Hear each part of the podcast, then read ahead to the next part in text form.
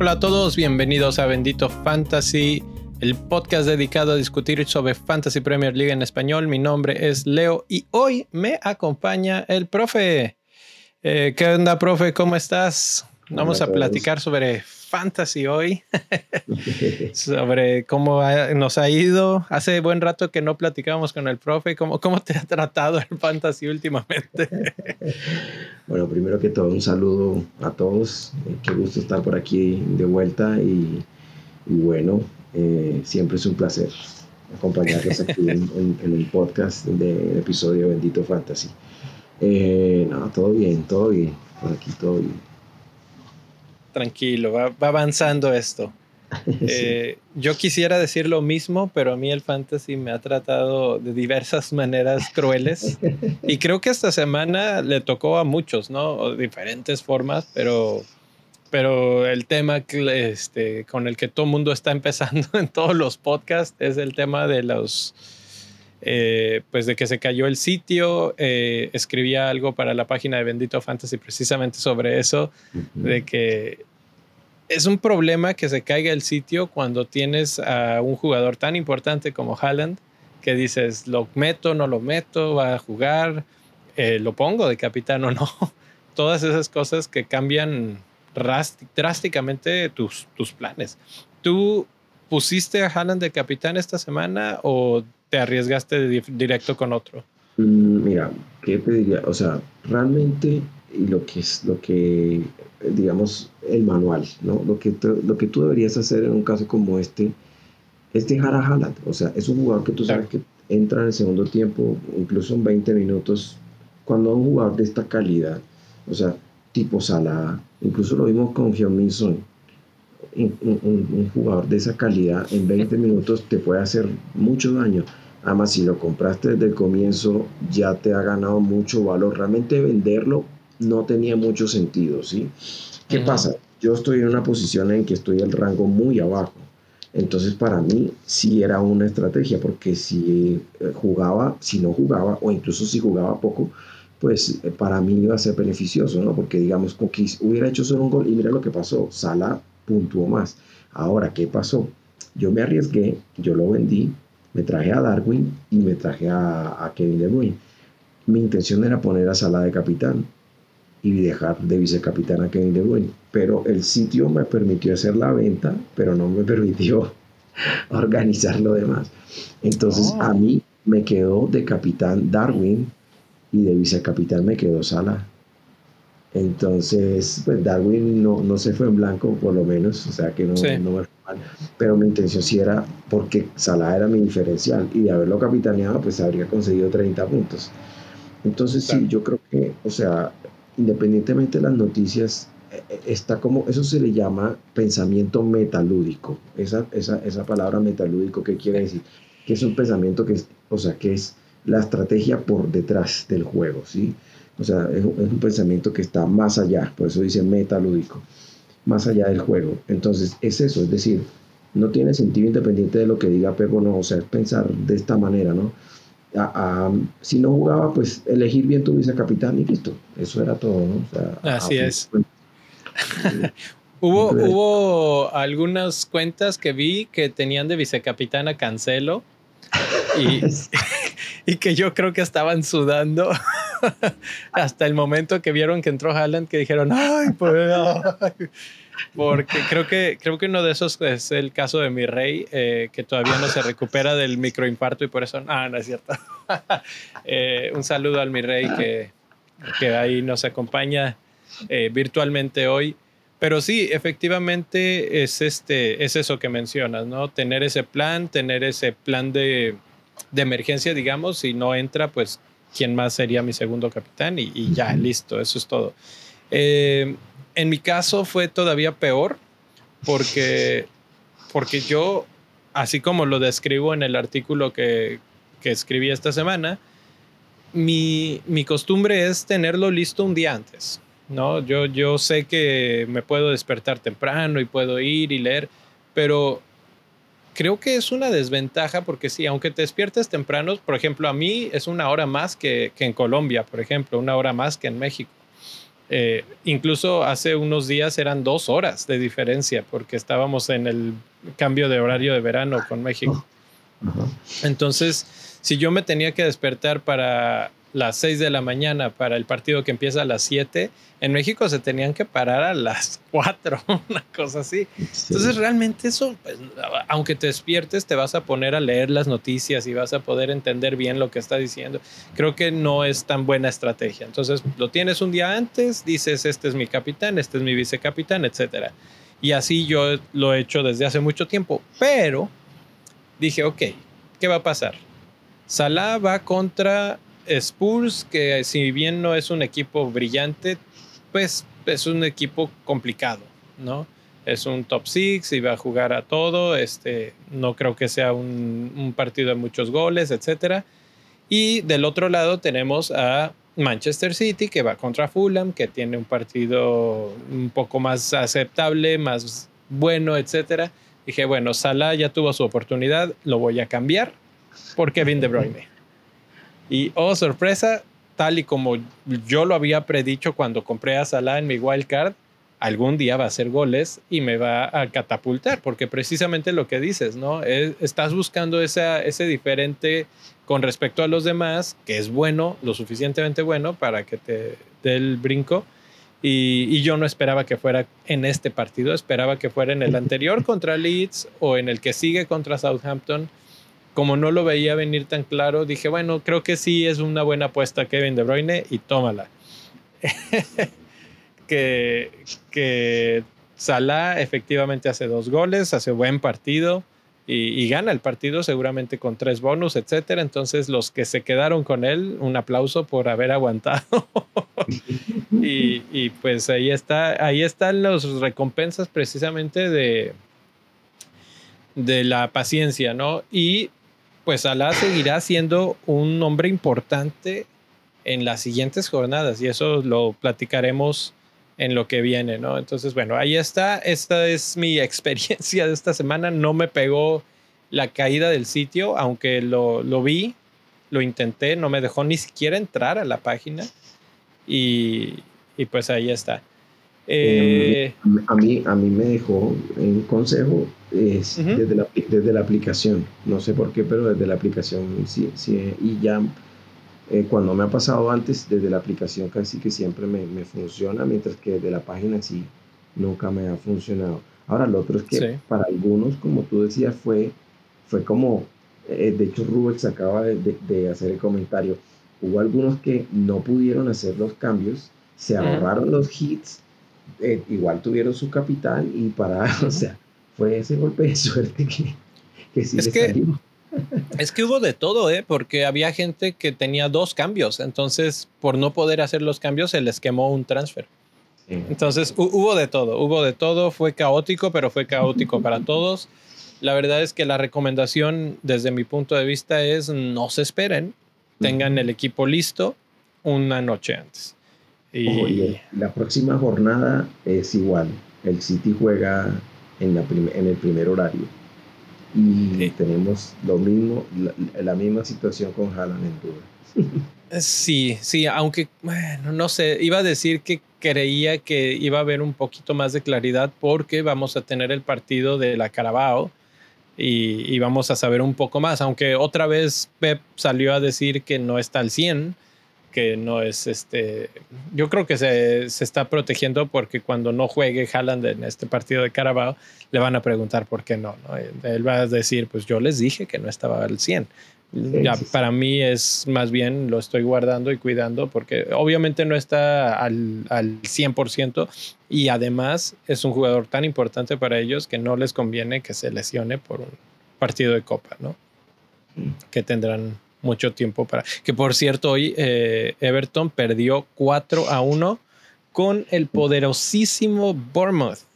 Ese Bournemouth que yo no sé de qué, en qué momento se volvieron goleadores, pero lo vamos a hablar. Hoy vamos a hablar de muchos temas, entre ellos cómo están actuando ofensiva y eh, defensivamente los equipos, algunos jugadores interesantes, pero sobre todo qué jugadores valen la pena para esta jornada 16, porque es la última, y nos vamos al Mundial. y después del Mundial tenemos cambios ilimitados. Entonces puedes ir por, por jugadores que tal vez en la 17 no te importe tener, pero para esta es buena idea. Entonces hablaremos de eso, pero primero vamos a hablar de la mini liga, que este, tenemos el top 5. ¿Lo tienes por ahí, profe? Sí, aquí tengo el top 5. Eh, empecemos de atrás hacia adelante. En el quinto lugar está Sparkle de, de Nelson Daniel. Está con 928 puntos. 928 puntos. Esto es una barbaridad. Bitácora Pepe, Pepe del Bosque, nuestro querido Pepe del Bosque con 939 puntos. Uh con Trojan's Hest tiene 945. Pedro Mancheno, Pedro que es ya vieja guardia del FPL de Latino, 946 eh, puntos con sus rústicos FC y Krugut FC eh, de Noé Cepeda con 960 puntos y es líder absoluto de la Liga de Bendito Fantasy. Y que además durmió en primer lugar, se mantuvo en primer lugar y está ya empezando a marcar ese ritmo, ese paso que empezamos a ver a partir de estas jornadas, ¿no? Es como, es como cuando dicen el equipo que llega a Navidad en la Premier League en primer lugar, Ya, ya empiezas a tomarlo como candidato serio a, pues a ganar la liga. Aquí ya empezamos a ver estos que ya despuntaron y, bueno, no está definido, o sea que no bajen la, guardia, pero ahí van.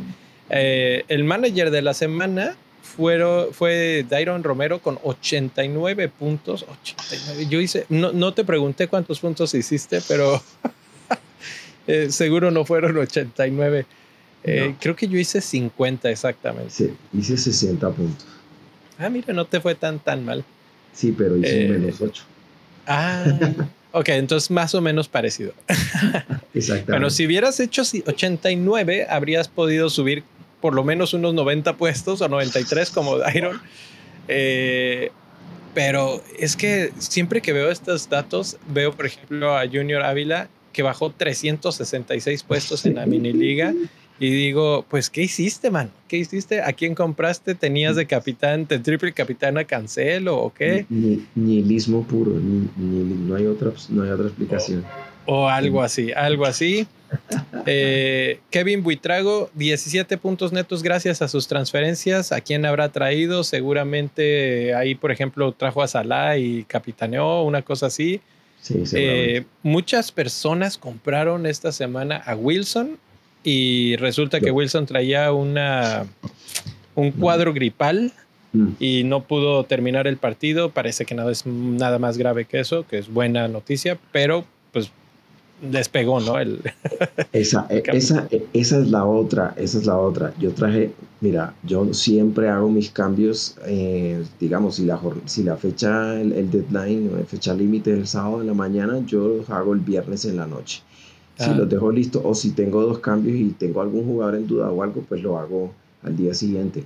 Pero esta semana eh, hice cambios de furia y saqué a Tony inmediatamente y me traje a Wilson. Esos cambios de furia a mí nunca me funcionan. Nunca me funcionan. Nunca, nunca los hagan, nunca los hagan, jamás. Y, por lo visto a, Orlando Beristain tampoco le funcionaron porque perdió 37 puntos por los cambios que hizo esta, o los, yo creo sí, los cambios que hizo esta semana. No puedes no perder eso. Así es que bueno, ese es el top 5. Felicidades a Noé y a los otros cuatro que están ahí. La verdad es que un temporadón, Noé está en el lugar 1300 del mundo en estos momentos. Es una cosa de locos. Eh, esperemos que sigan subiendo, que le siga yendo bien. Ya están a 40 puntos. Esta semana llegan a los 1000. ¿eh?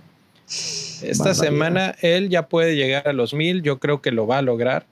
Eh, está teniendo una buena temporada, que está haciendo una combinación de buenos este, resultados, obviamente, pero también buenas selecciones en el momento apropiado. Y hablando de selecciones, vamos a ver a quienes están seleccionando en estos momentos los más populares. Eh, yo leeré los primeros cinco que son los más comprados. En número cinco está William Saliba o Saliba eh, de Francia, de Arsenal, que este que lo está trayendo muchísima gente justo ahorita. Qué raro. En número 4, Mohamed Salah se vuelve popular de nuevo después de dos goles. Dicen, ah, sí, mira, recuerdo a este cuate, creo que era bueno. Trossard, número 3. Número 2, Erling Haaland. Se arrepintieron los que lo vendieron. Y número 1, pues es que, como no, Migi Almirón con 267 mil, si es que alcanzo a ver. 262 mm. mil transferencias. ¿Cómo ves estas, estas transferencias? ¿Todas tienen sentido? ¿Te falta alguien? ¿Te sobra alguien? Mm, pues lo, lo de yo creo que son bastante, yo, yo creo que son bastante acertadas, ¿no? O sea, lo de Haaland no me sorprende porque así como muchos lo vendieron, lo están comprando. Y lo de Salah, bueno, juega contra Southampton, un equipo que se quedó sin técnico esta semana, entonces, eh, si mantiene la forma, eso puede ser, una, puede ser una goleada terrible. Lo de Saliba tampoco lo entiendo mucho porque no es, o sea, Gabriel Magaláes es el que mete los goles de cabeza y Ben White es el más económico y este Saliba ni mete goles ni es más barato, entonces no sé por qué lo trae. Pero bueno. Sí, confiarán en el clean sheet, pero no es el más barato, entonces como dices, y, además Ben White está jugando un poco más ofensivo, ¿no? Va por las eh, Sí, la verdad es que lo de Ben White me ha sorprendido porque, digamos, al comienzo de la temporada se veía que era un defensor central jugando de lateral. Correcto pero ahora ya se, ya se está convirtiendo en un lateral, está encarando más, está lanzando centros, o sea, está de verdad apropiándose de la posición. Entonces, eso, eso se nota, eso se empieza a notar. Lo de Almirón, te digo, yo no sé en qué, yo lo sigo viendo como Smith Road de la temporada pasada y, y me pregunto, o sea, no, me no lo he querido traer ni siquiera, o sea, yo sé que uno mete un hit y lo trae, bueno, ahí quedó pero ¿en qué momento se va a, ir en blanco? ¿En qué momento se va a pagar? Y, y estas, yo, yo estoy totalmente de acuerdo contigo, porque esta es una transferencia que me ha matado el ranking. O sea, los que lo han comprado son los que nos están brinque y brinque todas las semanas. Pero eh, lo vamos a ver en los datos de, las de los jugadores de medio campo que tienen más posibilidades de gol. Y no es él, no es él, no está, no está hasta arriba, no está dominando, por ahí anda, vamos a platicar más a fondo. Pero además es que lo que hace lo, le sale. Lleva 6, 7 partidos seguidos con, con gol anotado y yo, yo honestamente creo que es un, un ritmo no sostenible. ¿Y qué va a pasar el partido que no meta gol? En ese momento lo van a empezar a vender porque van a decir ya se acabó la racha y a perderle valor y hay que bajarse del tren. Y, va a empezar a perder balón. Entonces ya comprarlo a mí en estos momentos me dice, a lo único que voy es a, que, arriesgarme a, perder dinero, ¿no? Habiendo dicho eso, está en un gran momento oh. eh, de confianza, de forma, de puntería, de lo que quieras. Y a todo esto hay que agregarle que va contra Chelsea, que Sí, efectivamente Chelsea no es un equipo que, que, inspire muchísima confianza, pero finalmente tampoco es un equipo que, que, sea sencillo. Ya vimos cómo se les ha complicado a algunos equipos, a, a Trossard y compañía no se les complicó tanto, pero a otros les, les ha jugado al tú por tú y, y la verdad es que aunque no fueron superiores ni, ni siquiera iguales que Arsenal, no le permitieron una goleada como se mm. podría haber esperado. Sí, de acuerdo, de acuerdo. Claro que, o sea, obviamente Chelsea es el equipo grande, ¿no? Y contra Newcastle tiene la obligación de atacar. Entonces, pues hay que tener en cuenta eso. Pero de todas maneras, Potter es un técnico que, digamos, él eh, reacciona rápido, ¿no? Y ajusta rápido. Entonces, si lo vimos en, en, Champions, eh, Chelsea sí ha conseguido goles, pero se ha mantenido. Entonces, o sea, hay que, hay que ver hasta qué punto, eh, digamos, yo, por ejemplo, hoy me traje a Wilson sabiendo que, que, que no, que al, al, menos un gol iban a conceder y esperaba que fuera él el que lo anotara.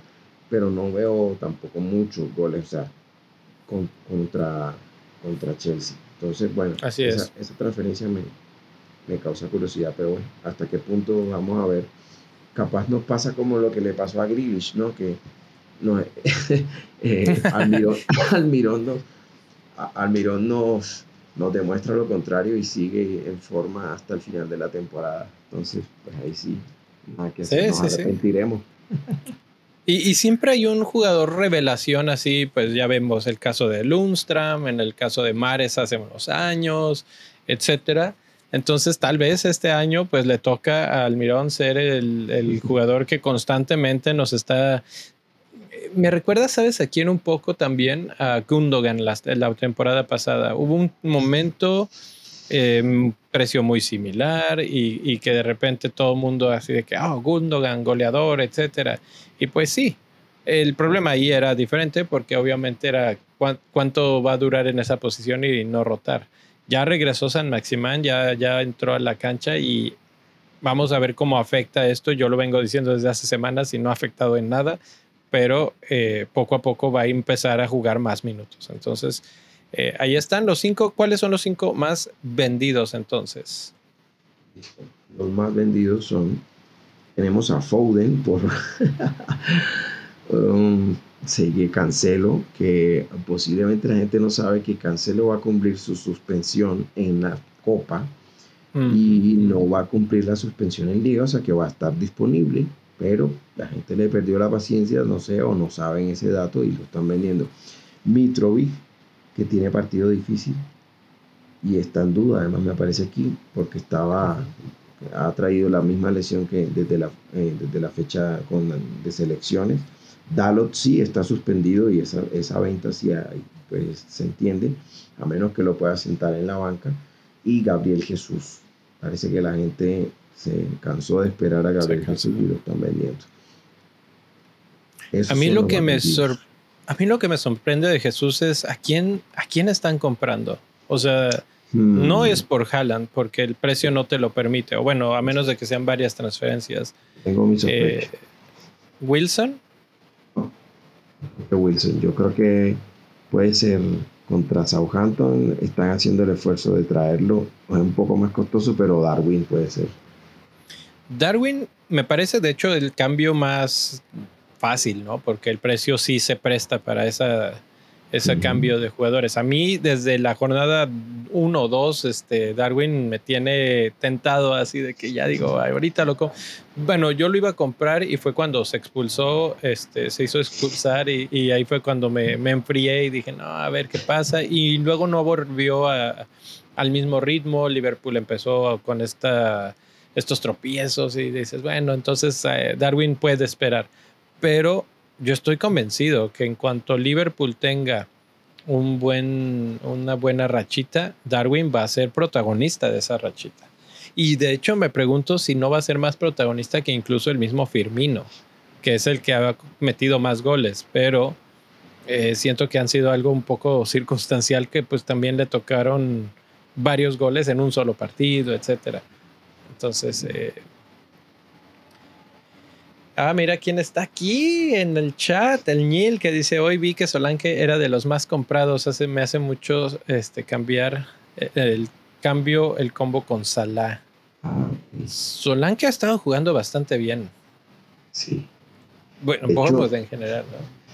Eh, sí, la verdad es que Solanke es como eh, esas Pookie vibes, me da mis vibras de Pookie de la temporada pasada cuando todos decíamos es el Norwich, pero pero, pero de ahí pueden salir puntos, de ahí pues no hay que descartar a los equipos y mira lo que ha hecho Solanke. Billing, Billing, Solanke, o sea, no es solo los dos, los dos. Los socios, ahí tiene sus socios que han hecho, han hecho desastres y puntos en el FPL. Ese, por eh, ejemplo, ese puede ser un cambio interesante si necesitas volver a comprar a, a alguno, ahorrarte unos pesitos, sacar a Jesús para traer de nuevo a Haaland Ahí está. ¿Crees, crees que Everton y en este caso en especial Lampard haya aprendido la lección de lo que jugaron hoy? Porque justamente es el partido del fin de semana, ¿eh? Bournemouth en casa contra Everton. Mm, hay una cuestión y es la, la, nómina. O sea, hoy, hoy no estuvo Pickford en el arco, estuvo Begovic. Volvió Mina, Jerry Mina, después de a ver cuánto dura Mina otra vez sano. y, bueno, no, no eran los mismos, ¿no? Pero de todas formas sí se van a ver de nuevo próximamente. Y pues, a ver si Pickford hace la diferencia, si la, la, defensa de pronto hace la diferencia. Pues. Sí, de hecho, yo, yo creo que, este, sobre todo eso, ¿no? Pickford, eh, que, que, de repente genera muchas dudas en, en, portería, pero al mismo tiempo es un gran portero y ha mantenido a, a, flote muchas veces a Everton. Yo no creo que se repita la goleada, pero eh, pues ya vimos que, que Bournemouth, digo, que sí, que Bournemouth está para, para anotar. Entonces. Ah, eh, Lloris, Lloris es arquero de selección nacional y los Spurs, con, todo lo que sea, no es una defensa que sea de papel y le le pintaron la cara. Así es, así es. Entonces, bueno, pues ahí están los, los más transferidos. Seguiremos platicando de algunos de ellos. Pero antes que eso, eh, dice el, el Nil, saludos al profe que me dio mi segunda victoria en la Interclubes, en la Interclubes. Yo no puedo hablar de eso porque volví a perder. No sé en qué lugar estoy, pero eh, no me está yendo bien ahí. Eh, y creo que el Niel tampoco. Creo que voy mejor que el Niel, entonces ya ah. Mi suerte, mi, mi, esta temporada, mi, mi, temporada es como la de Liverpool. Vamos bien en Champions, bien. En Champions estoy en puesto 3000, 3000 y pico. Uh. En, en, Colombia estoy casi ya metido en el top 100. O sea, en Champions vamos bien, pero de Premier no me hables todavía, no me hables porque estamos mal. No, pero, pero tanto la del Liverpool como la tuya creo que tienen una buena plataforma para, para subir. Eh, vamos a platicar rapidísimo del Club Bendito Fantasy y de los Patreons que ya están ahí. En el lugar de tribuna está Jason Góngora, David Camblor, Irving Reina, Moretti, Rodolfo Martínez, Francisco Narváez y Enrique Camblor. Y un agradecimiento a los que están en el nivel de cancha, que ya tienen este gafete de cancha, eh, Julio Santamaría, Marquito Metesta y José Castañeda, que por cierto, José, nos debes eh, los datos para poder hacer tu uniforme y tu escudo. Aquí está el profe de una vez. Mándale el mensaje porque si no has visto esos escudos, mira, una chulada lo que, lo que queda, ¿eh? Y, y también por ahí anda el Nil en el chat. Entonces, este, bueno, escudos, playeras, todo eh, eh, ahí listo para ustedes. Obviamente la Copa Interclubes que acabamos de mencionar, que va a haber una segunda ronda, digamos, entonces atentos para cuando empiece la segunda ronda del Fantasy o del, de la Premier League en general, pues también ahí podrán entrar y pues entrarán ya con toda su, su indumentaria, ¿no? Eh, vayan a benditofantasy.com diagonal club para saber todas las bases, todas las diferentes cosas que ofrecemos y obviamente pues es una gran forma de apoyar al proyecto, pero otra forma de que en la que pueden apoyar eh, pues un like. Ya de una vez, si están aquí, dejen su like, suscríbanse, compartan este video con alguien que sepan que le gusta el fútbol, que le gusta el fantasy, Vamos a estar platicando de muchas cosas interesantes. Los que ya lo hacen, les agradecemos. Los que todavía no lo hacen, de una vez, ahí, like, suscríbanse y agradecemos a todos ustedes. Eh, dice Rubex que de qué manera perdí. Pues sí, contra Rubex, contra Rubex. Creo que fueron como dos o tres puntos, no me acuerdo. Este, una cosa, una cosa, este, lamentable porque pues si hubiera tenido a Salah, eso no hubiera tenido ni competencia. Pero pues mi habilidad para esquivar puntos es increíble. Eh, vamos a hablar del calendario. Calendario eh, pues, normalmente es de seis jornadas. Obviamente ahorita es jornada 16 y borrón y cuenta nueva. Pero jornada 16, ya mencioné y vamos a empezar con ese. Bournemouth eh, va contra Everton. Solanke es un jugador que está despuntando ahorita, que es barato, que es fácil de traer podría ser una buena opción traer a gente de Bournemouth que no creo que vayas a querer para mucho tiempo porque después tienen a Chelsea, después tienen a Manchester United, pero para topar a tu equipo en, estos, en esta fecha 16 podría ser opción. Pues ya, ya vimos lo que le pasó a Everton en la, en la Copa y, y Bournemouth en casa, pues alguien puede, puede marcar, puede ser diferencia. Ahora, el que está hasta arriba de este calendario es Spurs, que pues ya sufrió su descalabro con, con Liverpool. A mí me parece una tontería la forma en la que juega Spurs porque regalan la primera parte del partido. Tú sabes que ellos pueden ser mejores. Obviamente Liverpool hizo su, su parte y hicieron un buen partido, pero vimos el cambio radical al final y, yo creo que si dura 15 minutos más el partido, empatan. Pero, pero pues no, no sé por qué no juegan así desde el inicio. Van contra Leeds. Leeds que ha concedido muchos goles, pero que ha sabido recuperarse. Eh, Harry Kane es obviamente el artífice, el mandamás, el mero mero, pero importante que regresó Kulusevski al equipo. Es, es, el mero y ya le anotó a Leeds. Ahí está, ese mero mero es el propio. Y el otro, que, también, el otro que también puede ser es eh, Perisic, que está jugando en el frente de ataque por la ausencia de John Milson. Que sí, que estaba viendo una conversación ahí en Twitter con este Jonathan, PPL Café, un saludo, que, que, precisamente no mencionaban, ponía el mapa de calor y decía, es que mira dónde está jugando, es básicamente un delantero más, es la posición de Son, pero hubo momentos en los que yo lo veía que él estaba en el centro, en el, en el punto penal. Entonces, eh, ya lo había mencionado alguna vez Conte. Eh, ¿Tú crees que dure? ¿Tú crees que lo repita? Sí, no veo por qué no. O sea, contra Leeds lo mismo. Yo creo que va a ir la misma formación y va a ir de, ahí pone a ese señor y, el, y adelante ese señor va a ir Perisic porque no tiene más, no tiene más. O sea, y lo mismo, si estamos pensando en que ya viene el, el parón y vamos a tener transferencias limitadas, pues yo no veo por qué no eh, tiene potencial. Donde saque sí. asegura seis puntos una asistencia o un gol y ya estamos hablando de un hole. Estamos hablando de, de unos 10 puntos más o menos. Una de las cosas que siempre se mencionan es jugadores fuera de posición. ¿Y qué más fuera de posición que esto, no? Es que desde, o sea, de hecho, desde el comienzo a mí me sorprendió porque en el Fantasy Champions él era medio campo. Entonces, cuando lo pusieron aquí de defensor, dije, uff, lo que pasa es que el problema con él ha sido la rotación de Conte. Claro y, también que los Spurs no han estado tan, tan finos en la, en la defensa como para mantenerlos.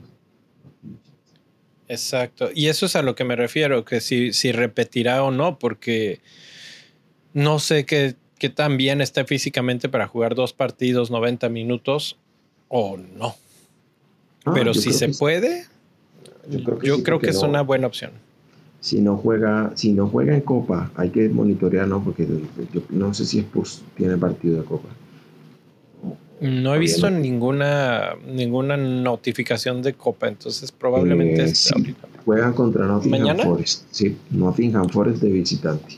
Bueno, ahí hay que monitorear y si Perisic tiene minutos ahí, que yo no creo. Mm, no. Porque creo que tienen a Spence, bueno, no sé quién más puede jugar ahí por ese por esa banda, de pronto con ese señor que, eh, que es joven y puede jugar. Claro. Puede jugar más seguido, digamos. Sí, dice Marco que si ya usamos el Bench Boost, no, y yo recomendaría guardarlo, guardarlo, guardarlo hasta aquellas zonas de las veintitantas, de la jornada veintitantos, ¿no? Cuando, cuando hay dobles jornadas, cuando hay este, mejores probabilidades.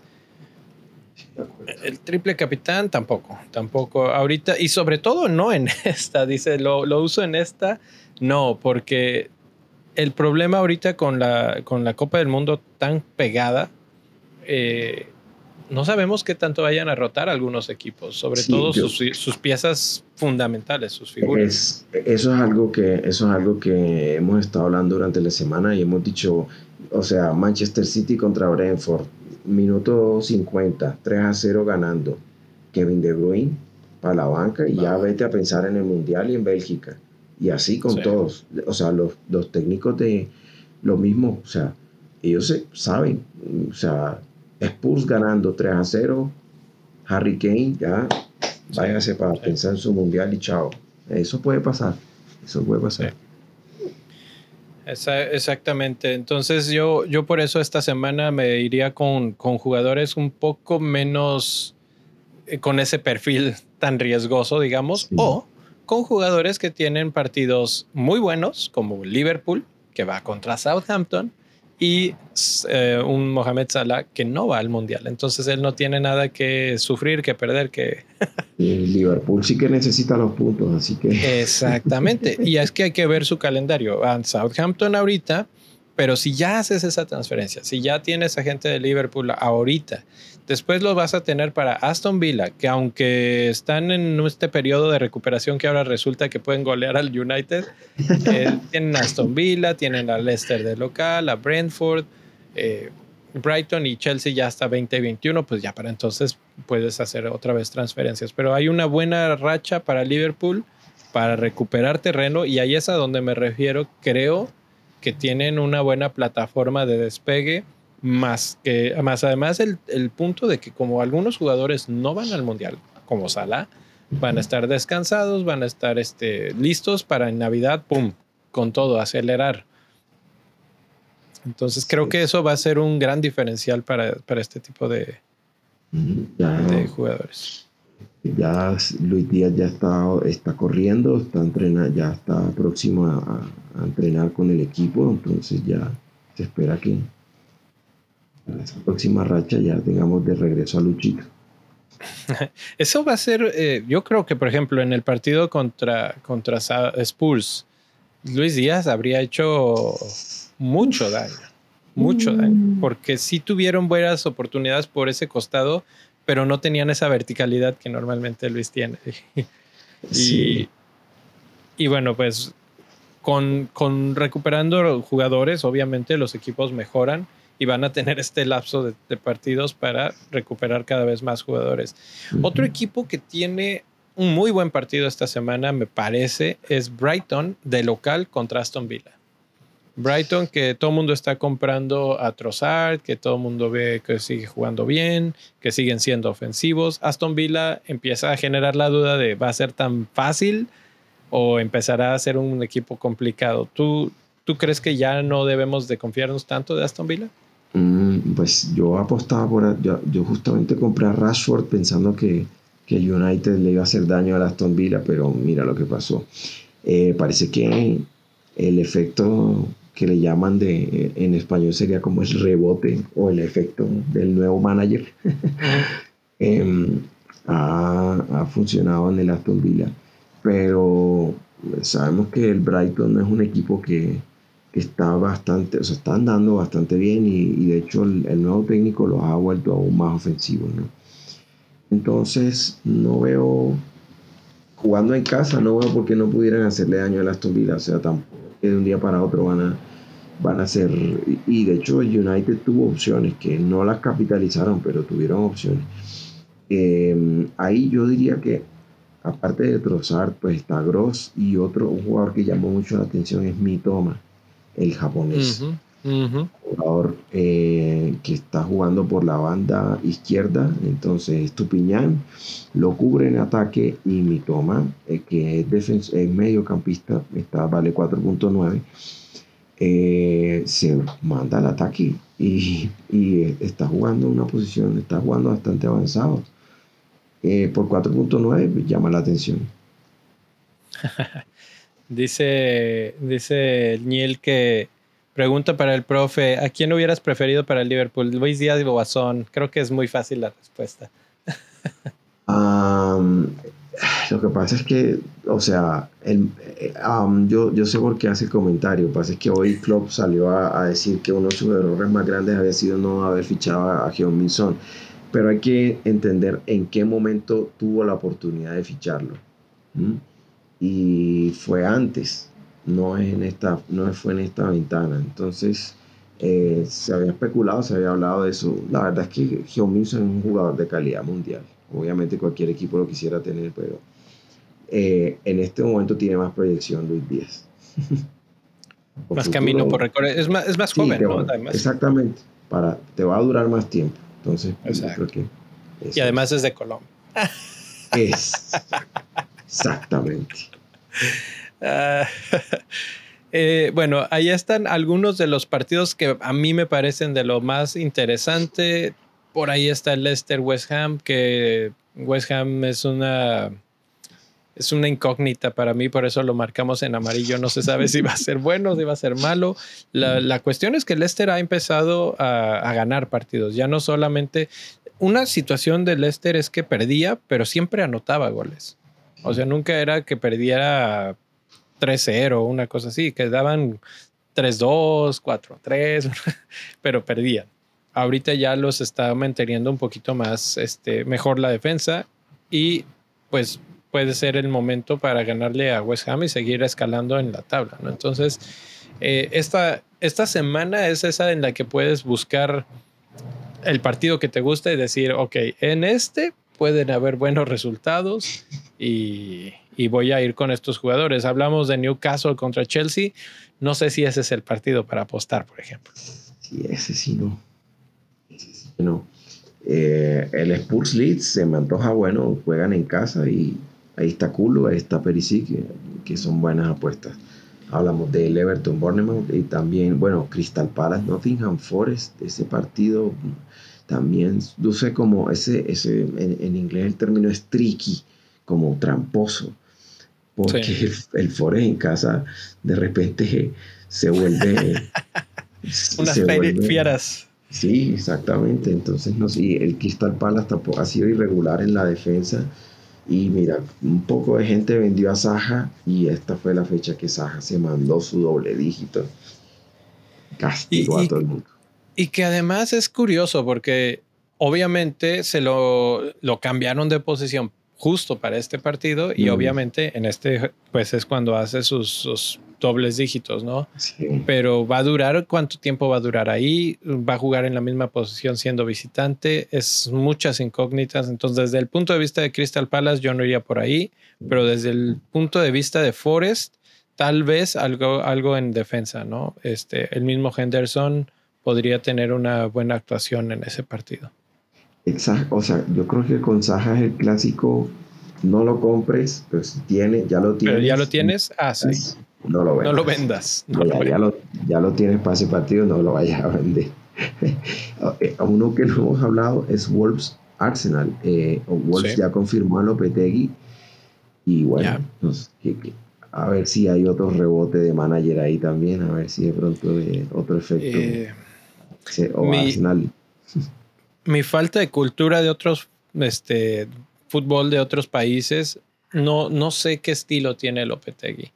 No sé si es más defensivo, más ofensivo.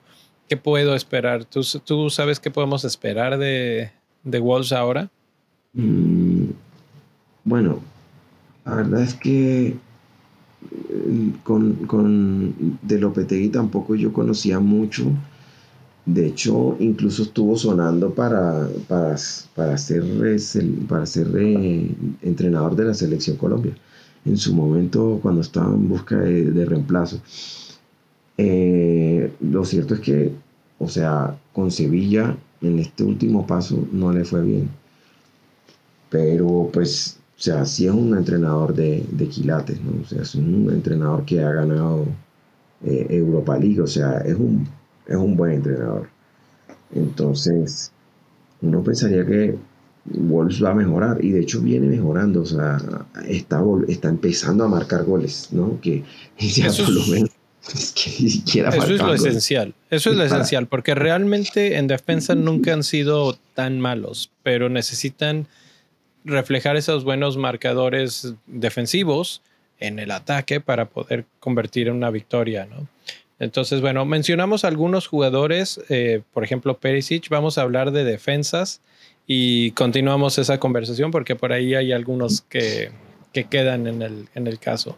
Eh, en términos de expectativa de gol, no mencionamos a Ceseñón, pero es el que más alto XG tiene de todos los jugadores en los últimos seis partidos, de todos los defensas en los últimos seis partidos.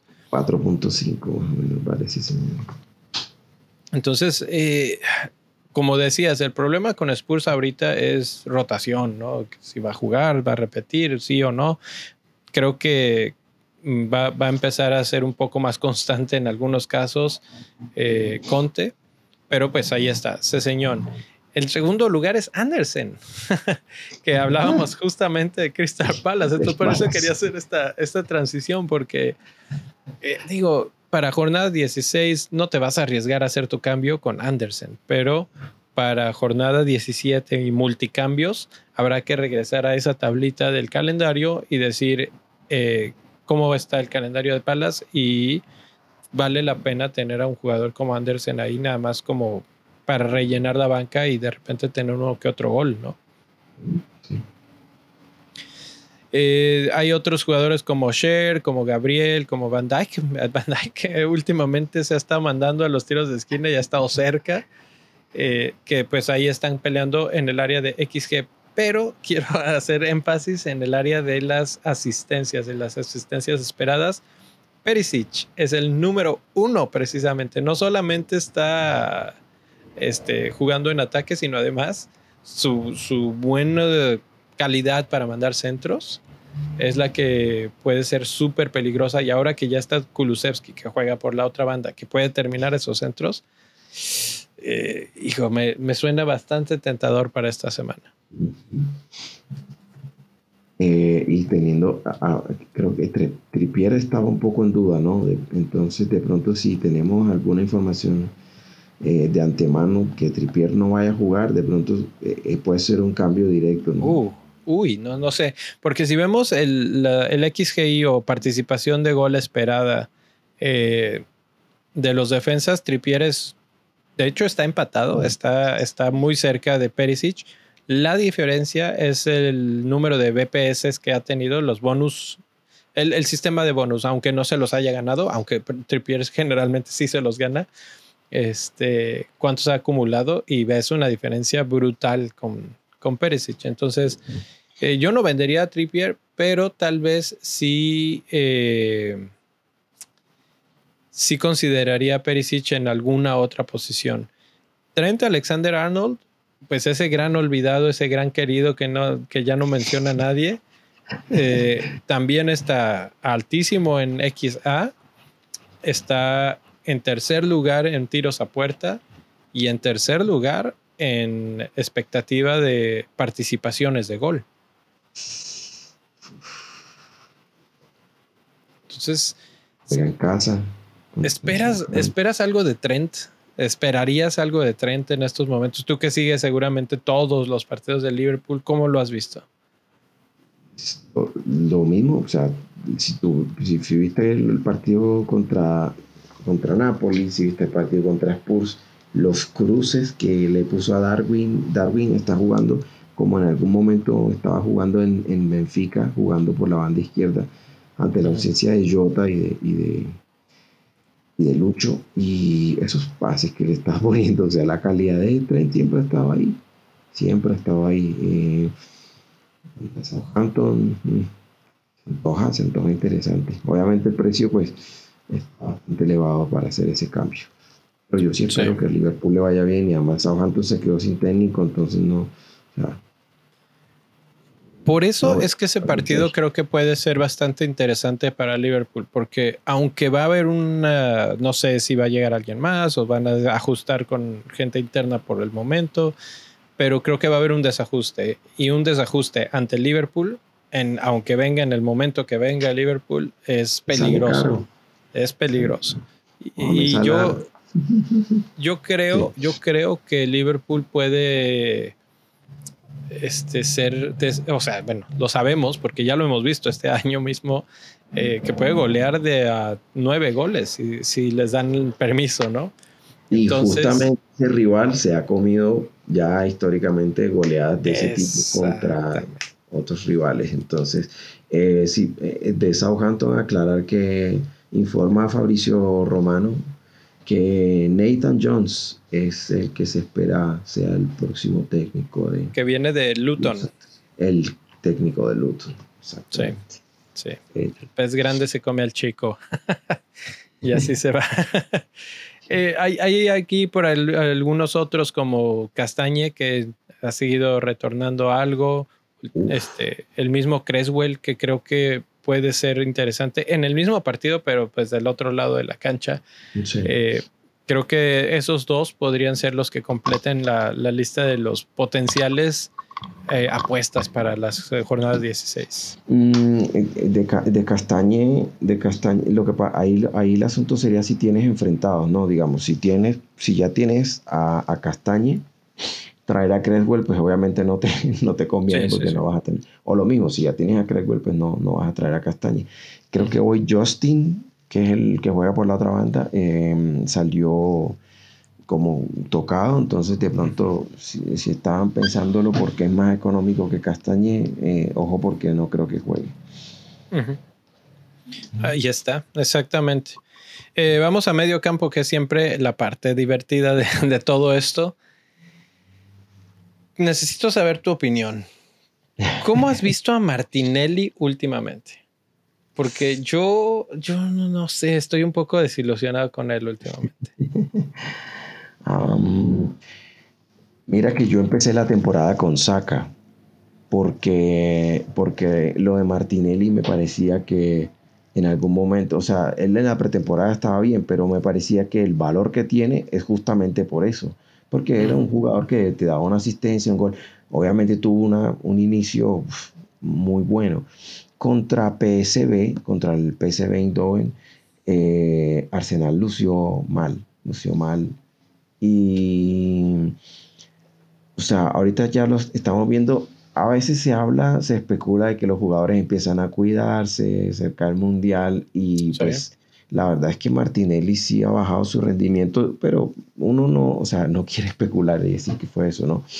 Pero sí, o sea, yo lo que veo es que estaba, está rindiendo o está llegando a los niveles normales. Para mí, al comienzo de la temporada, él estaba, eh, él estaba haciendo en, en inglés overperformance, es como que estaba teniendo un rendimiento por encima de lo esperado. Por encima. Eso es. Entonces, eh, obviamente, pues saca, cobra los penales, saca, em, es fundamental en el equipo. Pero Martinelli sigue ofreciendo buen, buen o sea, sigue ofreciendo un buen, o sea, por el valor que tiene, incluso a pesar de que ha subido de precio, te sigue ofreciendo buen valor para lo que vale, ¿no? Bueno, la razón por la que preguntaba, eh, aparte de todo esto que ya mencionaba, de que no lo he visto como, como lo soñábamos, así de que, oh, el crack, ¿no? No, es Almirón. Resulta que es el jugador que eh, tiene la expectativa de asistencias más alta de todos los medios en los últimos seis partidos.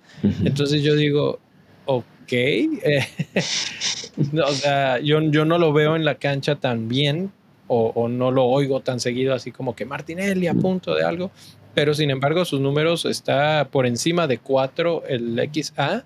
Nadie supera el, 3 en todos los demás que lo, siguen. Y lo siguen nombres como el mismo Saka, Foden, Son, Rashford, que son personajes que hemos estado mencionando en las últimas dos jornadas más o menos. Eh, bueno, son no tanto, pero Rashford, Foden, pues sí han sido de esos que monitoreamos mucho, ¿no? Y Martinelli les está sacando un buen tramo. Él, solo tiene dos asistencias, ¿no? En, lo que va de la, temporada. Entonces, eh, claramente está, está acumulando expectativa de asistencias, pero no, hay, pero no se están concretando esas oportunidades. Y eso puede ser muy posiblemente por que él es el socio de Gabriel Jesús. Exacto. Y si miras a, y si miras Gabriel Jesús, las chances que ha, o sea, tú ves si Gabriel Jesús cuántos goles lleva, pero cuántas chances ha, ha, generado y que ha desperdiciado. Gabriel Jesús tiene que hacer 10 chances para meter 3 goles. Es otro Sterling. Exactamente. Y si Martinelli es el socio que le pone los pases, empieza a acumular expectativa de asistencia, pero no, no, no, no, no, esas asistencias no llegan a cumplirse porque el que las tiene que finalizar no las finaliza.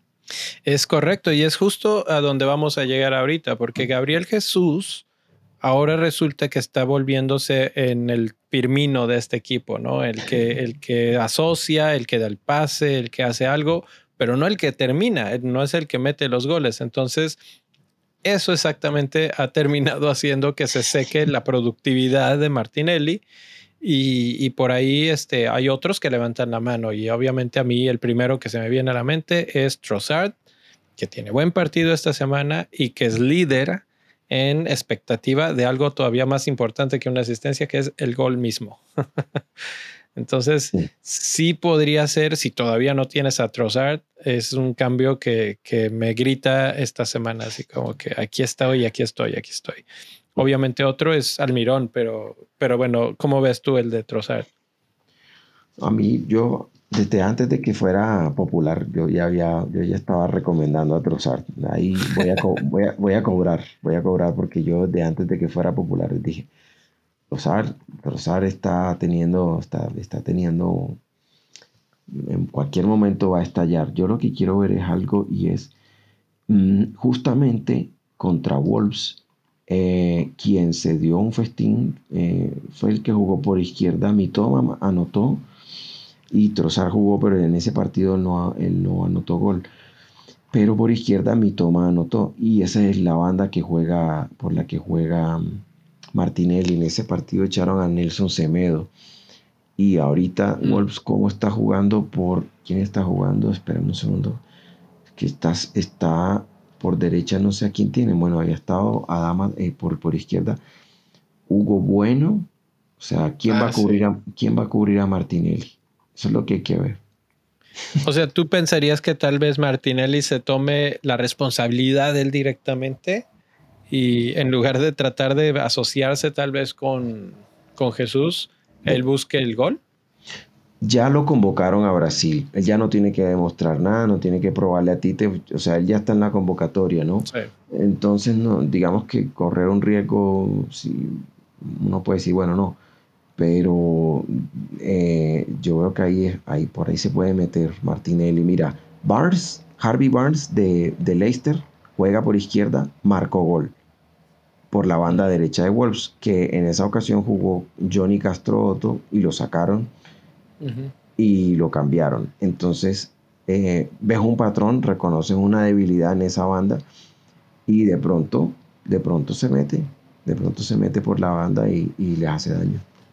Mm, interesante. Entonces, bueno, tal vez no Martinelli por Trossard, pero Trossard ahí está levantando la mano. ¿Sabes quién más está regresando y creo que puede ser interesante y no está en tantos equipos? Rodrigo de Leeds. Rodrigo Moreno, claro que sí. Está, está tira penales y, y básicamente es si Leeds va a anotar, va a tener que ver algo con, con Rodrigo últimamente. Así es en, el, en, el, chat de WhatsApp que tenemos de la, de la liga en la que yo juego con mis amigos, alguien preguntó, ah, estoy buscando un, mediocampista de reemplazo de 6 puntos algo. Eh, entonces yo le dije, eh, pues mira, de pronto Rodrigo Moreno. No, no, no, no me gusta. Yo, pero Leeds es bastante ofensivo. No, no, no, pero no, no me gusta Rodrigo Moreno. Y Marco. Ahí está. El único, el único inconveniente, y es un gran inconveniente, es su calendario. Tiene a Spurs, Spurs, que es complicado, con todo y que acaba de perder, es complicado. Luego tiene a Manchester City y luego tiene a Newcastle. Entonces, obviamente aquí sabemos que los cambios son para esta semana, pero no, me suena la mejor semana para, para invertir en él. De acuerdo. Entonces, pues ahí está. Eh, Barnes, Barnes lo mencionaste hace un segundo y creo que él ha estado despuntando poco a poco y creo que puede ser una buena opción diferencial, alguien que no tenemos todo el tiempo mencionado ni en el radar, etcétera. Mencionábamos que va contra West Ham. Puede ser una opción también interesante, aunque Lester de repente es medio gitano. Mira, yo de, atacante de, de, de Leicester Madison es. Obviamente, o sea, para mí Madison es un season holder, o sea, a menos que se lesione, incluso en los partidos difíciles te puede dar algo. Yo lo tengo en mi equipo y no lo pienso sacar. Eh, y ahora que mencionas a West Ham, alguien que viene anotando, eh, que viene eh, agarrando forma es Ben Rama. ¿Mm? Ben Rama. Está empezando a tener un poco de, forma, todavía no la suficiente como para aparecer en todas estas, estas gráficas, porque obviamente esto va arrastrando de varias semanas. Pero eh, sí, Benrama está, está despuntando. Eh, iba a mencionar a alguien aquí. Bueno, me iba a brincar al lado de la participación de goles, porque hay dos monstruos que, que no hemos hablado de ellos en medio campo. Primero es Kevin De Bruyne, que otra vez tuvo asistencia por la, el penal que consigue, y es el que más oportunidades claras consigue. Obviamente, en este partido contra Brentford podemos ver algo así. Hoy Brentford también perdió. Mm. perdió en penales, pero perdió. Entonces, Kevin. Sí, para cerrar el, tema de West Ham y Leicester, Marcus Rashford eh, de Manchester United le marcó a West Ham eh, jugando por izquierda, que es donde juega Barnes, le marcó a West Ham gol. Entonces ahí encuentra a ver, eh, uno empieza a ver como, como patrones. Otra vez el mismo patrón. Exacto. Lo que tú decías de Kevin De Bruyne, o sea, a, mí yo lo tengo en este momento porque hice la locura del cambio la, la, la fecha pasada y, Kevin De Bruyne jugando en casa contra Brentford, que normalmente, o sea, es el tipo de partido donde se manda dos asistencias, hasta marca gol, donde, donde tú dices, o sea, tipo, aquí va, la va a romper. A mí la única, la única preocupación que me da es esa, ese partido antes del Mundial, que lo que te digo, que en cualquier momento Pep pueda decir, bueno, ya, te premio, estamos ganando y vete a descansar, sí. Y hemos visto que la defensa Brentford también es como, como tú dices, como, son como gitanos, son como irregulares. O sea, de repente te sacan un, venían bien, raya haciendo 10 puntos y se encontraron con Aston Villa y se comieron 4 goles. Entonces uno se queda como no sé qué esperar de ustedes. Sí. Sí, o sea, yo, yo por desde el punto de vista de dominio del partido, lo vimos con Fulham, incluso con 10 hombres, Fulham este, le costó muchísimo trabajo y, si Cancelo no se hace expulsar, eh, no sé, no sé, yo creo que hubiera sido todavía más drástico ese resultado. Entonces, eh, de local, Kevin De Bruyne es una gran opción para una, una, opción explosiva, ¿no? O sea, es lo que estamos buscando ahorita. Una semana, un cambio, explosión total. La otra es Salah que va contra el Southampton, que es el jugador que tiene más participaciones de goles eh, en los últimos seis partidos, incluso más que, que, Kevin De Bruyne. Tiene seis goles en los últimos seis partidos. O sea, parece, pasa un poco desapercibido. Pero ¿sabes quién solamente hay dos jugadores en esta lista? Tres jugadores que tienen más. El primero es Almirón, que es insostenible. El segundo, Rodrigo, precisamente. Y el tercero es Trossard. Todos los demás están por debajo o igual que Sala. Entonces, eh, tiene, tiene una amplia posibilidad de explotar. Ya lo vimos con dos goles la semana pasada y con un rival de, categoría. Entonces, Southampton a mí me suena a fiesta, a fiesta, pero luego me, engañan los de Southampton. Esos son, eh, les meten nueve y de repente no les meten nada, ¿no? Eh, eh, lo demostraron la temporada pasada, le sacaron empate a Manchester City cuando todos esperaban que les metieran nueve y no, le sacaron el empate. Eso, eso es el, es el asunto con, con Southampton, pero yo, yo sí, la verdad sigo insistiendo, creo que Liverpool va a dar ese rebote y este son el tipo de partidos que le encantan, le encanta tomar una, una presa y voy. Vamos a hablar rápidamente de delanteros. Este, pues hablábamos de Gabriel Jesús, que está justamente atrasito en términos de XA y de XG de los dos grandes, ¿no? De Kane y Haaland, que está claro que ellos son los mejores delanteros del torneo. Si tuviéramos presupuesto ilimitado, es tener a Kane y tener a Haaland, porque los dos están siguiendo el ritmo paso a paso. Eh, Después vienen Mitrovic y Tony, eh, unos este, lesionado, el otro suspendido y luego regresa y este, metió gol hoy en su penal, como siempre, pero e, eso es lo que tiene Tony, ¿no? Los penales son, es una máquina de anotarlos. Eh, y, en, juego detenido también, a pesar de que ya no está Eriksen, de todas formas siempre, siempre saca. Ahí tiene algo. Entonces, ese es, ese es, el pelotón de los, de los clásicos. ¿no? Pero ¿quiénes son los que pueden venir despuntando? Mencionabas hace rato a Darwin y Firmino todavía, hasta hoy, le está ganando ligeramente en, la expectativa de gol y en la expectativa de asistencia. Mi gran duda es, ¿crees que siga jugando con los dos? Mm, es algo que está difícil de saber, porque bueno, hay partido de copa y de pronto utiliza alguno de los dos en la copa y le da descanso al otro habría que ver el partido, sí, habría que ver el partido de mañana. Si alguno de los dos juega, el que juegue mañana es muy probable que no juegue el fin de semana. Entonces, si ambos descansan, pues de una. O sea, si ambos descansan, seguramente van a jugar. Pero lo más probable es que alguno de los dos juegue mañana y tiene ya tiene suficiente plantel como para poner a alguien que no sea ellos dos. Precisamente por eso lo digo, a decir, no tenemos a Origi, no está Minamino, no está Jota, que también jugaba en esa, en esa posición, entonces, a menos que, y no, y no vas a poner a Salah a jugar en, de centro delantero, entonces, es que juegue, a mí me parece que puede ser Firmino o Darwin, que es más joven, y, alguno de los dos lo descansa. Yo esperaría que sea Darwin, porque es más joven y tiene más facilidad de recuperación y porque tengo a Firmino. Entonces. yo, tengo, a Darwin, entonces. Exacto. este, bueno, ahí están esos dos, creo que son el, el objetivo a tener, ¿no? De repente Watkins se ha mantenido en esta lista constantemente, constantemente. Y con esta nueva directiva que parece ser un poco más ofensiva, podría ser como, está ligeramente adelante de Wilson, que es el favorito de todos. Obviamente porque Newcastle es un gran equipo en estos momentos, el tercer mejor equipo de Inglaterra. Entonces, eh, Wilson tiene un porqué, pero Watkins está ahí en ese potencial eterno que, que puede ser una buena opción de una semana por lo menos, ¿no? Sí, a, riesgo de, de, sonar, digamos, obviamente se están metiendo con Steven Gerrard, entonces a, riesgo de, defender. Es que cuando yo, cuando yo lo estoy, aprovechan y destrozan al Liverpool, entonces hoy que estoy voy a defender a los Reds.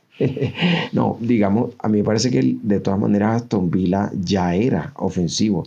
Si tú recuerdas el partido contra Chelsea, o sea, Kepa, o sea, lo que hizo Kepa realmente fue salvaje, porque si no, y, pero, la, pero no la estaban metiendo, no estaba entrando el balón, o sea, no entraba. Y bueno, o sea, puede especularse y decir, no, mira, este, sí, le hicieron la cama, sacaron a Steve, lo que sea. Pero, o sea, las oportunidades estaban, pero Watkins no la estaba metiendo. Ahí está. Yo solamente por eso, y es que yo decía, es que no siento que estén realmente buscando que corran a Gerard porque ve la cantidad de opciones que están llegando y llegan. Realmente Kepa este, hizo un partidazo en el siguiente partido, el otro portero hizo un partidazo. Entonces, eso, eso hacía. De repente, lo que le faltaba a Gerard era esa variante táctica de decir, ok, no está funcionando así, vamos a cambiar, y tal vez ahí es donde este, se decide correrlo, ¿no? Pero, pero yo no lo veo. Y, por eso es que el Watkins, el, XG de Watkins es tan alto, porque ahí está, ahí está. Entonces, eh, precisamente voy a hacer una mención honorífica aquí al Scoutcast, que hoy fue el último episodio de Joe, que llevaba 8 o 10 años, ya no recuerdo cuántos ahí. Y, y, lo estaba escuchando y una de las cosas que él siempre mencionaba en el Scoutcast en aquellos tiempos era la tabla de Goal Imminent Table, que eran jugadores que tenían, eh, que no tenían goles en los últimos cuatro partidos, pero que tenían estadísticas que mostraban que estaban a nada de que empezaran a caer los goles, ¿no? El gol es inminente. Exacto, el gol es ya. Y, y, él los decía el highlight así de que aquí este jugador pónganle atención porque no tarda y este y no, no fallaba mucho esa tabla. ¿eh? De repente regresabas una semana después y pum, ahí está el gol de Watkins, ahí está el gol de Fula. Entonces, eh, pues ahí está. Esos son y lo podemos eh, juntar un poquito con cómo están los equipos atacando y defendiendo desde el punto de vista ya colectivo, ¿no? El, la peor defensa en términos de goles concedidos, Brentford. Y entonces otra vez volteas y ves Kevin De Bruyne, volteas y ves eh, Haaland y, se te quitan las dudas, ¿no? Creo yo. Eh, yo. yo. tengo a Raya y tengo a, Ward, en, a Danny Ward y no sé a quién poner en el arco, pero estaba pensando y decía, bueno, ¿sabes qué pasa? Que Raya en, en ese partido que se comieron cuatro goles hizo tres puntos a punta de atajadas. Raya, yo por eso lo tengo, porque yo sé que es un porterazo y aunque le tiren mil veces, él por lo menos unas cuatro atajadas va a ser. Sí, entonces eh, por ahí va la idea. Eh, pero Brentford sí concede, concede la mayor cantidad de tiros en contra.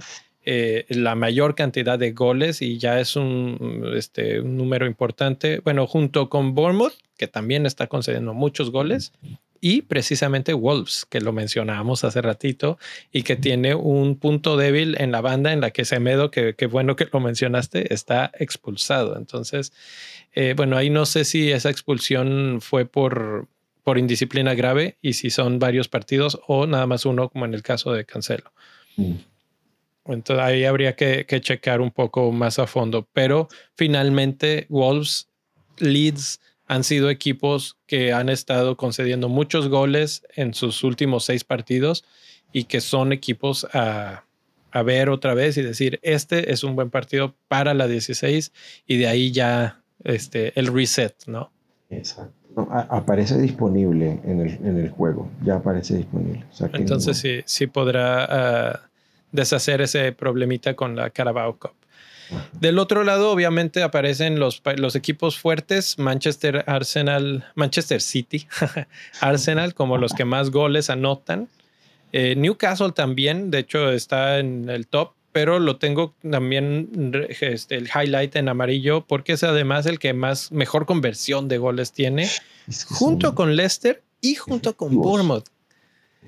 Que empezamos hablando de Bournemouth y empezamos hablando de Solanke y la conversión de goles últimamente ha sido muy buena. Entonces, si es tema de, presupuesto, de repente un menos cuatro para poder fondear a alguien más, un Solanke ahí no, no sería mala idea. ¿eh? No, era lo que te decía, que si, te, si vendiste a, a Alan y no tienes suficiente presupuesto, de pronto si ya la próxima vas a tener cambios ilimitados, bueno, no sé, Wilson está en duda, vendamos a Wilson, ponemos a Solanke y recupero a Haaland para no quedarme si tienes tanto temor de no quedarte sin Haaland.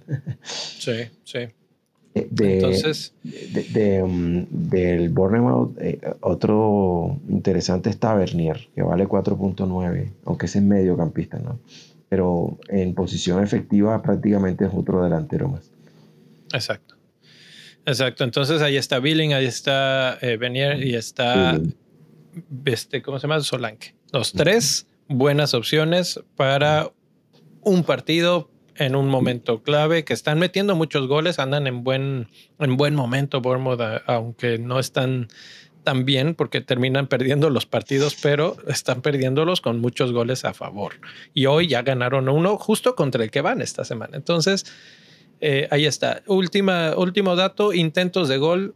Brighton. Brighton por encima o empatado con Manchester City. Ojo ahí. Ojo ahí, eh, mantener a, a, Trossard y compañía porque eh, Brighton sigue siendo un equipo sumamente ofensivo. Hay, que, hay, hay, otra cosa que hay que ver con el Aston Villa y es que eh, en el partido que ellos sufren la goleada contra fue contra Newcastle que perdieron 4 a 0 hay, hay un dato que es importante a tener en cuenta.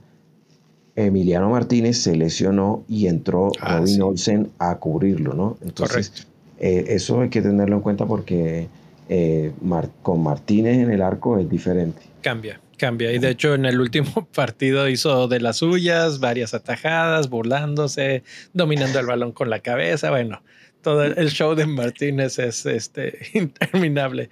Eh, quiero eh, dar un momentito antes de terminar, profe, si no tienes alguna otra cosa para hablar rápidamente sobre el fantasy del mundial. Sí, es. Tenemos Miniliga. Tenemos Miniliga. Que tenemos Miniliga. Ahí está el código en pantalla para los que nos están siguiendo en YouTube y si, nos, si nos están escuchando en, en, podcast también está en la descripción del episodio, entonces ahí pueden ir y copiarlo, vamos a ponerlo en Twitter, vamos a estar hablando de fantasy del mundial, te van a cansar de nosotros. Eh, lo más probable, no, no sé, este, ustedes nos pueden decir qué, qué opinan, qué necesitan, qué desean. Yo creo que hacer un episodio semanal eh, no va a valer tanto la pena porque en el momento que llegue hasta la semana ya pasaron un montón de partidos. El mundial es tan rápido que lo que yo les recomiendo, la verdad, es vayan, suscríbanse al Instagram, suscríbanse al TikTok, que ya por fin lo recuperamos. TikTok se tardó siglos, siglos en, en recuperar y cometí el gravísimo error de poner la fecha de nacimiento mal y me tenía bloqueado como niño. Y, si tú haces una cuenta de niño de TikTok se puede, pero es privada, es privada automáticamente y no se puede quitar. Entonces aguas con eso, pero sí, vayan a TikTok, vayan a Instagram, obviamente Twitter y el Discord. Eh, todos esos canales van a ser este, esenciales. Si ya están aquí en YouTube, pues también YouTube, porque van a ver shorts, van a ver reels, van a ver eh, videos en TikTok en los que estemos hablando de jugadores, de equipos, de enfrentamientos directos, de estadísticas como las que damos aquí generalmente en formato muy corto, muy rápido, para que se suscriban y lo compartan con sus amigos de manera más efectiva y más rápida, ¿no? Eh, profe, tenemos datos aquí sobre lo del fantasy del mundial. Ya, ya tenemos este, algunos equipos que anunciaron sus, equipos, pero faltan más, ¿no? Su, plantilla que van a tener. Entonces vamos a estar dando de eso. Eh, vamos a hablar sobre el sistema de puntuación que tiene ciertas cosas interesantes. no, no, es igual, los chips, etc. Los chips y todo es bastante diferente, sí. Entonces, este, eh, también para que estén atentos, probablemente de eso sí lancemos un video aquí en el canal de YouTube más en forma para hablar un poco más este, detenido cómo funciona, qué puntos, cómo se hacen, etcétera, etcétera, qué jugadores puedes tener. Y la otra cuestión que pasa con todo esto del fantasy del mundial es qué sucede con el fantasy de la Premier League en este break. ¿no? Entonces ahí tú tienes una lista de, datos importantes a considerar, ¿no? Eh, lo primero y lo más importante es que los precios se van a congelar, o sea, no va a haber subidas ni bajadas de precio durante el tiempo del mundial. Entonces, eh, una vez que se llegue a la fecha 16, se cierre la fecha 16 y comience, o sea, se cierre el deadline y comience, a partir de ahí los precios quedan congelados completamente hasta que se cumpla la fecha, el plazo de la 17, que será el lunes 26 de diciembre. Hasta esa fecha estarán congelados los precios.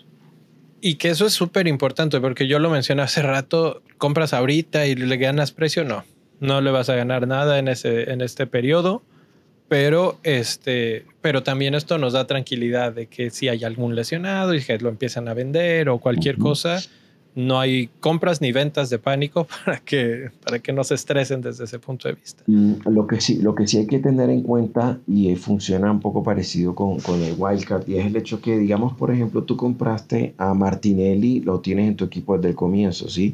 Y Martinelli vale 6 puntos, cuando lo compraste valía 6.0 y ahorita ya Martinelli va en 6 puntos algo. Entonces, ¿qué pasa? Yo tengo transferencias ilimitadas, pero si yo le doy confirmar y vendo a Martinelli, y lo quiero comprar de nuevo, lo voy a comprar al precio que está ahora, o sea, 6 puntos algo, aunque yo inicialmente lo hubiera comprado en 6. Entonces hay que tener cuidado con las transferencias. La, forma en la que funciona, para los que todavía no lo, lo saben muy bien, es, vamos a poner el caso Martinelli, vamos a decir que costaba 6 y hoy cuesta 6.6.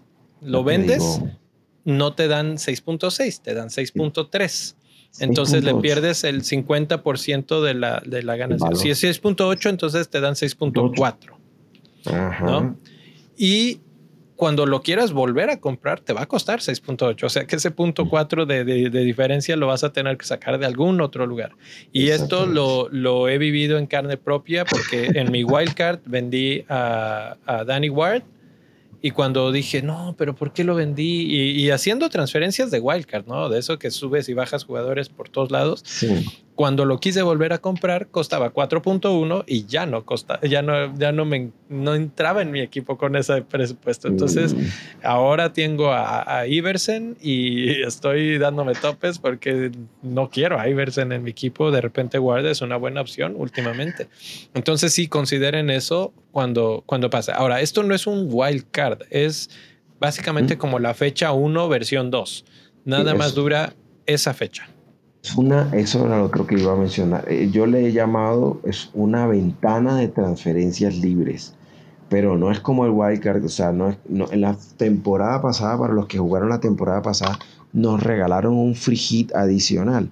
Mm. Y ese free hit nosotros lo podíamos guardar, no era obligatorio usarlo la fecha que nos lo dieron. Pero en este caso no es que tenemos un wildcard adicional y yo me lo voy a gastar mejor en la 20, que hay fechas dobles o lo que sea, no esta es una ventana de transferencias que solo va a estar activa hasta la, cuando se cierre el plazo de la fecha 17. Listo, se acabó la ventana de transferencias libre y otra vez todo a la normalidad. Así es, así es. Y, y la última es, ¿qué pasa si tengo un equipo que digo, bueno, es que si hago un wildcard o bueno, este es múltiples transferencias, realmente no necesito tantas transferencias, prefiero quedarme con lo que tengo, ¿no? Es posible, eh, se acumulan los, las transferencias, por ejemplo, si ahorita tienes una y te la guardas para la siguiente, entonces llegarías con dos. Entonces, eh, básicamente el mundo continúa, ¿no? No, no pierdes, no, no ganas extra de transferencias, etcétera. Esto es simplemente, yo más que nada lo veo desde el punto de vista de cómo van a estar los equipos, porque vamos a tener que hablar de esto ahora que se acabe el mundial.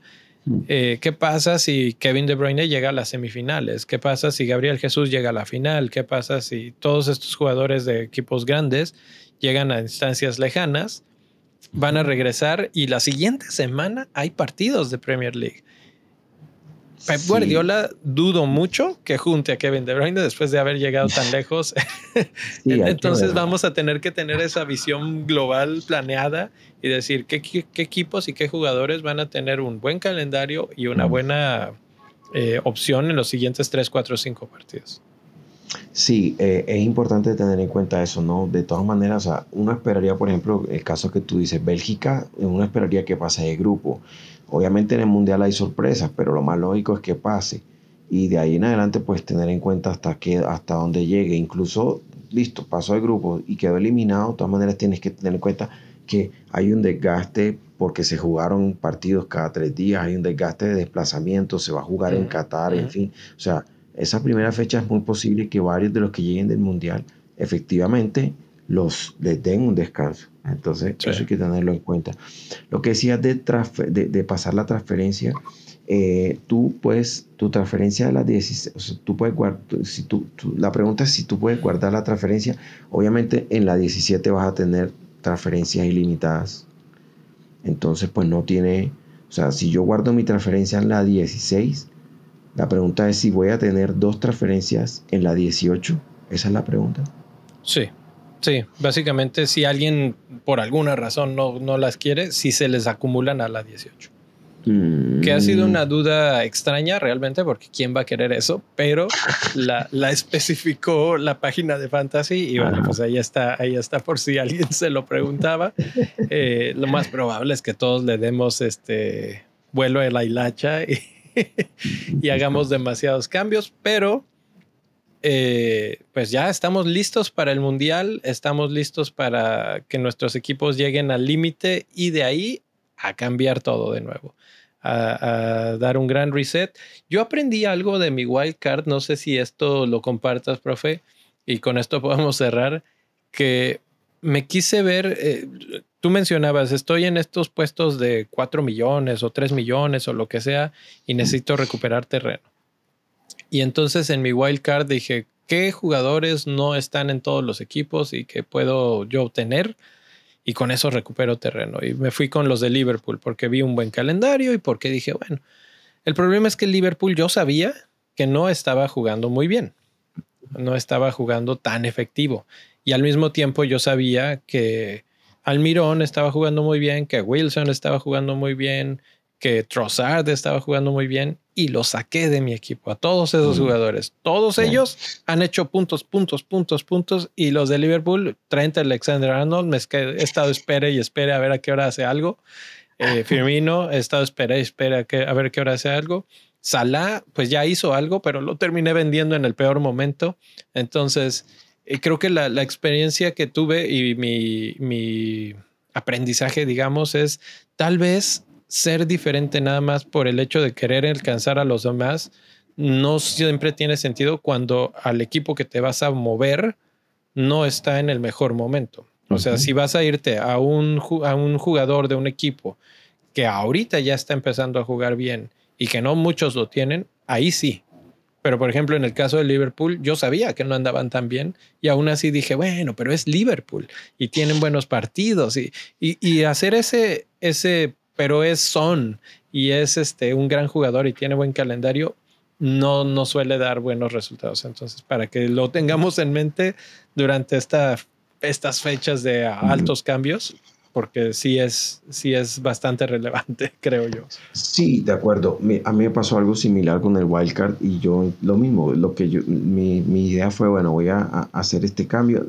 Yo lo hice antes que tú, pero también mi wildcard fue pensado en tema por el, por el blank del City, del Arsenal y bueno, al final todo eso me castigó. Eh, mi recomendación sería, obviamente, hay que ver el calendario, ¿no? Porque de todas maneras es lo que hemos hablado. Sí, Tripier viene, sigue puntuando, Almirón, bueno, varios de los que vienen puntuando, pero si en el calendario ya vemos que varios de estos jugadores que en este momento están rindiendo y van a tener un cambio de calendario que se va a complicar o lo que sea, pues realmente, o sea, tenemos que pensar en que cuando tú te anticipas es que tienes la, la ganancia, ¿no? Pero también salirte demasiado de la plantilla, del equipo plantilla, te castiga. Entonces, es encontrar el equilibrio, ¿no? Es encontrar el equilibrio. Esto es un juego de paciencia y lo que tú dices, bueno, voy a mantener estos jugadores que están rindiendo bien, voy a apostar, digamos, tengo identificados algunos diferenciales y estos diferenciales me van a servir. Y yo sé que hemos llegado a un estado de equilibrio en que cuando hay un capitán de manera permanente es difícil ganar rango pero vamos a tener jornadas como la que tuvimos la semana pasada, en la que Salah le sacó los, puntos de diferencia a Haaland. Esta misma fecha Haaland está en duda y puede que solo juegue medio tiempo. De pronto medio tiempo le alcanza, pero tienes que pensar, bueno, ¿qué prefiero? 90 minutos o 70 minutos de Kevin De Bruyne a 45 de Haaland o 90 minutos de Salah contra 45 de Haaland. Vamos a tener jornadas en los que el capitán va a volver a ser diferencial y vamos a poder sacar ventaja y vamos a, repuntar con esos pequeños diferenciales. Es un juego de paciencia, es un maratón, no es, un, no es una carrera de un día. Entonces, vamos a tener paciencia. Ahí está, ahí está. Y con eso podemos cerrar. Inscríbanse al juego del Fantasy del Mundial. Eh, les vamos a poner todos los detalles en el Twitter pero si, quieren saber más, mándenos un mensaje y con gusto platicamos sobre eso, platicamos sobre jugadores.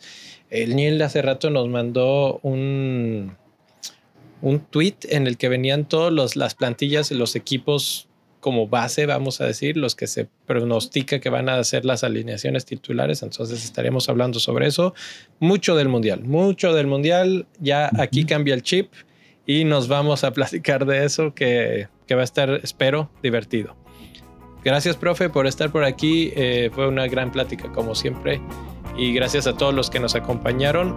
No se olviden dejar el like y nos vemos en unos días. Mañana para Capitanes, por lo pronto. Hasta luego.